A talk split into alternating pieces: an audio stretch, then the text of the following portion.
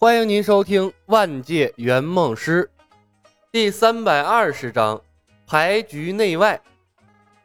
随机的牌局算是一个弊端。还有，牌局开始之前，他等了大概十多分钟。白石城距离他们所在的位置大概有五公里。艾德利克是骑着狮鹫赶来的，也就是说，被邀请的人会强制性的使用他们赶路最快的方式。李牧试着取消牌局，结果脑海里却传来了提示音：牌局进行中，不可退出。牌局结束后，由胜利者决定是否继续。竟然不能随意取消，还有胜利者决定是否继续，坑啊！李牧惊出了一身冷汗，他首次遇到不能取消的技能，而且还不受自己控制。公司的技能越来越坑人了。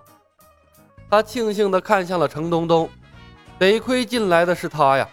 如果进来的是冯公子，如果进来的是冯公子，那么客户直接处于无人保护的状态了。李，到底是怎么回事？嗯，为什么突然要斗地主？程东东不知道，他已经在鬼门关走了一遭，抓着一把牌，一头的黑线，尤其是耳边竟然还环绕着《欢乐斗地主》的背景音乐。要不是对面坐着艾德利克，他都以为穿越的是欢乐斗地主的世界了。老程，打牌边打边谈，不管咋样，咱把艾德利克请来了不是？李牧心虚的笑了笑，看了眼自己的手牌，叫地主。这他妈什么鬼能力呀？我是来争霸天下的，不是来斗地主的呀！程东东没好气儿的说道。不抢。李牧看了眼艾德利克，问道：“艾德利克，你呢？”艾德利克和游戏中的扮相一样，苍老，面色黝黑，一块网格状的白金裹住了脑袋，白金的中间位置镶嵌着一个小小的狮鹫脑袋饰品。你们到底是谁？这是什么该死的魔法？艾德利克歇斯底里的喊道。他完全不明白发生了什么事儿。他只记得正在白石城里和执政官商谈公事，脑海里突然出现了一个召唤的声音。等他清醒过来的时候，已经坐在牌桌上了。他发誓啊，他从没接触过这种叫做斗地主的游戏。偏偏等他坐下的时候，对游戏规则一清二楚，这完全超出了他的认知。在艾德利克的印象里，没有一个魔法能造成这样可怕的效果。更何况，他身上还挂着自由挂件和清醒挂件，足以对抗大部分的心智类法术。他想要召唤狮鹫，却连狮鹫哨都拿不出来。二十秒等待时间，系统默认艾德利克不抢地主，地主归了李牧。他把三张牌抓了起来。艾德利克，我们是来自东方的冒险者，我叫李斯特，对面是我的伙伴程东东。我们是来解决艾泽拉斯大陆的叛乱的。程东东咳嗽了一声，提醒道：“李是埃拉西亚。”艾德立刻无语了。李牧讪讪一笑：“哼，对三儿，对四。”程东东随手抽出两张牌，丢在了桌子上，无奈的接受了打牌中开局的奇葩设定。他突然明白。为什么当初圆梦师建议他拍一部喜剧电影了？一盏油灯，一张地图，法师和骑士聚拢在一起，激烈的争辩，商议对策，那才是正常的模式啊！这尼玛一边斗地主一边谈事情是什么鬼？得亏这段没录像啊！程东东哀怨地看了李牧一眼：“艾德利克，你也看到了，我们拥有神奇的魔法和能力。”只需要给我们一座城镇和兵力，我们一定可以帮助埃拉西亚驱逐入侵者。艾德利克看着手里的牌发呆，持续发呆。李牧问道：“艾德利克，对刺要不要？”过。艾德利克下意识地回道：“他的注意力根本不在牌桌上。”他抬起头打量周围的环境，外面是白石城外很普通的森林，依稀还能看到路人经过。一个漂亮的女子举着一把装饰用的细剑和他的坐骑对峙。在皇家狮鹫庞大的身体面前，女人显得异常瘦弱。紧接着，他看到了一旁被一箭穿心的狮鹫，瞳孔忍不住缩了一下。他的家族世代替艾拉西亚驯养狮鹫，在他的眼里，每一个狮鹫都是精英战士。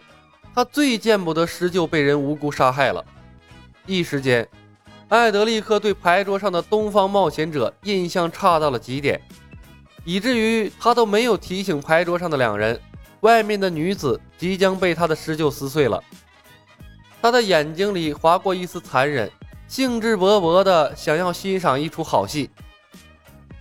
队伍，李牧乐得艾德利克不出牌，胜利者才能掌握牌局结束与否。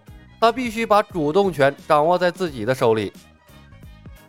队六，程东东的心思也不在牌局上，随意的出着牌。艾德利克，你有听到我说话吗？我需要一座城镇和一些忠诚的士兵。牌桌外，皇家狮鹫一步一步的逼近冯公子。他被长期驯养，已经开启了少许的灵智。看到地上同类的尸体，又得不到主人的命令，第一时间便把冯公子当成了敌人。牌桌隔绝了冯公子，他只能看到几人在打牌，却听不到里面的声音，连一线牵也被隔断了。所以，面对皇家狮鹫，他只能自己拿主意。冯公子本可以启动御剑诀，直接干掉对他不怀好意的狮鹫，可看到牌桌上的艾德利克，他犹豫了。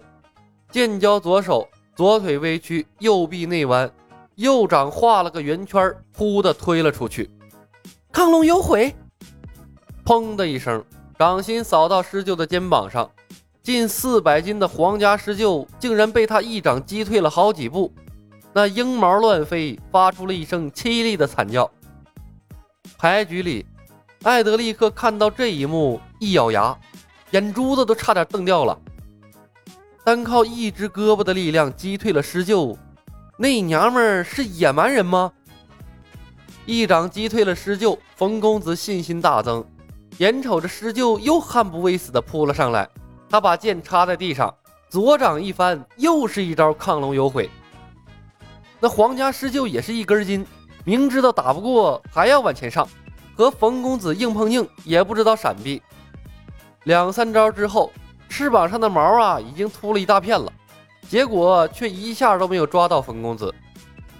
牌桌上看到自己的坐骑被血虐，艾德立刻心疼坏了，他深吸了一口气：“来自东方的冒险者，我请求你们马上阻止外面的野蛮人，我的坐骑。”快要被他打死了，我可以答应你们进入白石城。拥有了一个立脚点儿，程东东眼睛一亮。多谢艾德利克大人，李结束牌局吧。别激动，打完这局。李牧瞪了眼程东东，又回头看了眼和施鹫打得不亦乐乎的冯公子，笑了笑，说道：“艾德利克大人，我想你可能误会了我们的意思，我们需要的是一座城镇。”而不是进入白石城。没有城镇，白石城是我抵抗恶魔军队的最后一道防线。艾德利克怒道：“艾拉西亚到处都是战火，数不清的城镇被邪恶联盟的军队占据。如果你们有能力，大可以自己去抢一座城镇。”哼，抢一座城市？李牧笑了。艾德利克大人，你以为我们在干什么？顺子。程东东瞪大了眼睛，连牌都忘了出。艾德利克冷哼了一声：“哼，我早就知道你们不是好人。我劝你们最好不要那么做。我的狮鹫军团不是你们可以对抗的。当我离开白石城，他们应该已经追过来了。”本集已经播讲完毕，感谢您的收听。喜欢的朋友们点点关注，点点订阅呗，谢谢了。